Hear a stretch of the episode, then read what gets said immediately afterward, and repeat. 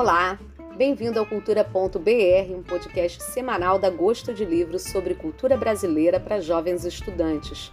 Eu sou Gisele Oliveira, professora mestre em literatura brasileira.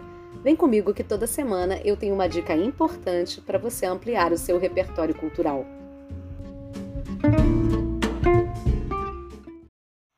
Rio de Janeiro, 23 de abril de 1975. Há dias recebi o documento descrevendo com pormenores as torturas e o assassinato de que foi vítima meu filho, Stuart Angel Jones, pelo governo militar brasileiro. Este documento está fora do país, é em mãos de um dos parentes americanos do meu filho mártir. Se algo vier a acontecer comigo, se eu aparecer morta, por acidente, assalto ou outro meio qualquer, terá sido obra dos mesmos assassinos do meu amado filho, Zuleika Angel Jones. Essa carta foi entregue ao artista Chico Buarque dias antes da morte de Zuzu Angel. A história deu origem ao filme brasileiro Zuzu Angel, de 2006, dirigido por Sérgio Rezende. Nele, a estilista mineira Zuleika Angel Jones mãe de Ana Cristina Angel Jones, da jornalista Hildegard Angel e do militante político Stuart Angel Jones, busca pelo seu filho, Stuart, torturado e assassinado pela ditadura em 1971 e vai até a morte da própria Zuzu cinco anos mais tarde. Stuart, militante político do movimento revolucionário 8 de outubro, o MR8, foi preso em 14 de maio de 1971, no Rio de Janeiro, aos 26 anos, e assassinado no dia seguinte. Segundo Alex Polari, outro preso político, no pátio interno da base aérea do Galeão, o estudante foi amarrado a um jipe e arrastado com a boca enfiada no cano de descarga do veículo. A morte de Stuart mudou a vida de Zuzu que passou a denunciar as torturas sofridas pelo filho e a tentar recuperar seu corpo. No fim de 1971, a estilista lançou em Nova York a primeira coleção de moda de protesto político da história. Os bordados continham tanques de guerra, capes, canhões atirando em anjos, crianças desfiguradas. Nesse 14 episódio do Cultura.br, quem comenta pra gente sobre os 45 anos da morte de Zuzu Ângelo e a relação entre ditadura militar e violência é o professor Eduardo Gomes, doutor em História. Eduardo, quando a ditadura militar foi decretada no Brasil em 64, ações violentas já estavam previstas oficialmente? Então, já era comum é, historicamente no Brasil é, ocorrerem medidas de repressão por determinados lados políticos. Né? A gente já tinha tido no processo do coronelismo até 1930 casos assim, e durante a ditadura do Estado Novo, ainda no governo Vargas, também teve processos que se remetiam à utilização de medidas de repressão por parte do Estado. Né? Mas essas é, medidas mais violentas, mais autoritárias, vão se exacerbar no contexto da ditadura a partir do Ato Institucional número 5, proclamado em 1968, que tirava uma série de direitos constitucionais, é, violando inclusive direitos humanos universais dos cidadãos no Brasil, tal como o direito do habeas corpus, né?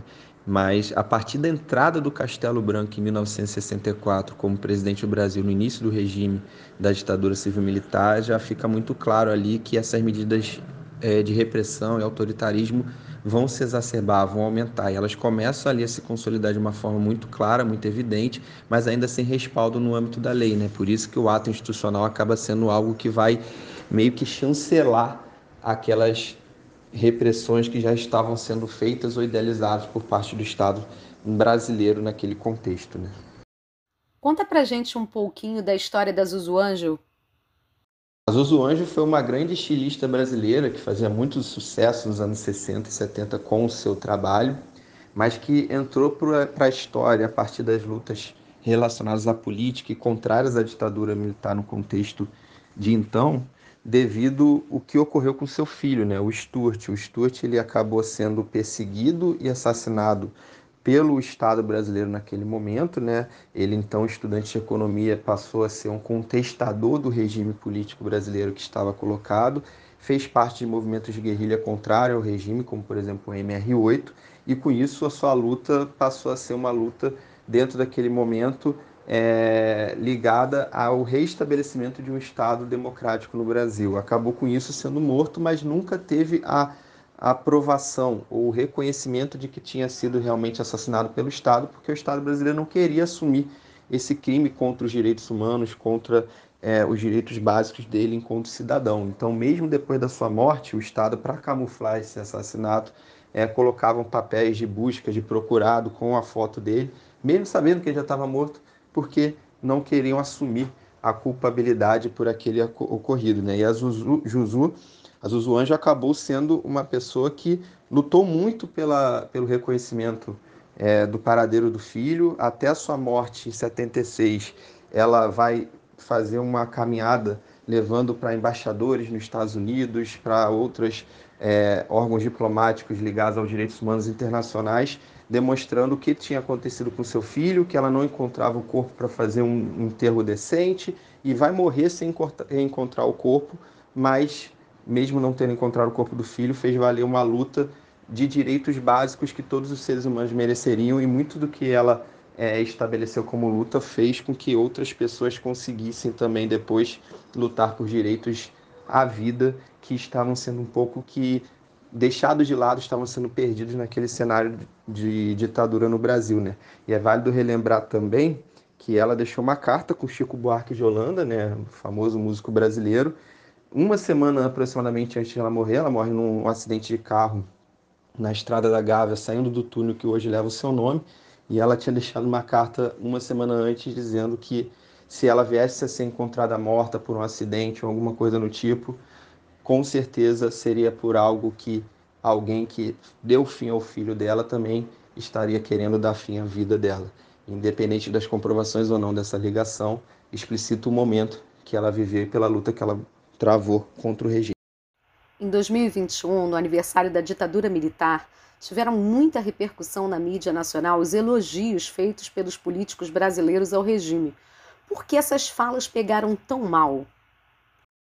Tais elogios pegaram muito mal no cenário atual, porque a gente vive um contexto democraticamente ainda muito instável. Né? A democracia no Brasil é uma democracia historicamente muito jovem. De 85 para cá, a gente tem um pouco mais de 30 anos de regime democrático que tem que ser sempre visto com muito cuidado. A gente tem uma história republicana é, em termos históricos relativamente recente e com poucas fases democráticas. Então, com isso, quanto mais nós cuidarmos da nossa democracia, assim a gente vai poder cuidar da liberdade de expressão, dos direitos individuais, do mantimento de uma liberdade de direitos de igualdade que muitas das vezes naturalizaram como sendo algo não presente né, na nossa, no nosso cotidiano, na nossa sociedade, no nosso país. Então, por isso se faz importante muito repudiar, estudar para poder assim entender e repudiar momentos como esses de autoritarismo, de repressão e de ditaduras como foi a ditadura de 64 e 85. E aí, com a onda mais conservadora e autoritária que hoje é, se instalou em parte do poder político brasileiro, esse, esse movimento de elogio às ditaduras é como se fosse um passar pano ou um referendar da, de todos os processos de tortura, de repressão e de autoritarismo consolidados naquela ocasião e que, como eu falei e repito, são necessários de ser estudados para a gente poder, com os erros do passado, não repeti-los no presente e no futuro. Zuzu morreu há 45 anos e a gente não deve esquecer essa história, a história de seu filho Stuart e de tantos outros que lutaram para que o Brasil fosse um país democrático. E para se alimentar de cultura e entender mais sobre a relação ditadura militar e violência, vai uma listinha de livros e filmes que você não pode deixar de conhecer. Anota aí: os livros Olga, de Fernando Moraes, Vlado, Retrato da Morte de um Homem e de uma Época, de Paulo Marcum, Onde está meu filho? História de um desaparecido político, escrito pelos jornalistas Chico de Assis, Jodeval Duarte, Gilvandro Filho, Cristina Tavares, Najib Jorge Neto, Glória Brandão. E Brasil Nunca Mais, de Dom Paulo Evaristo Artes, do rabino Henry Sobel e do pastor presbiteriano Jaime Wright. No cinema, alguns filmes se tornaram emblemáticos. Batismo de Sangue, do diretor Elvésio Raton, adaptação do livro homônimo escrito por Frei Beto e vencedor do Prêmio Jabuti. O que é isso, companheiro, do diretor Bruno Barreto, adaptação do livro homônimo de Fernando Gabeira. O ano em que meus pais saíram de férias, do diretor Cal Hamburger. E Pra Frente Brasil, de Roberto Farias.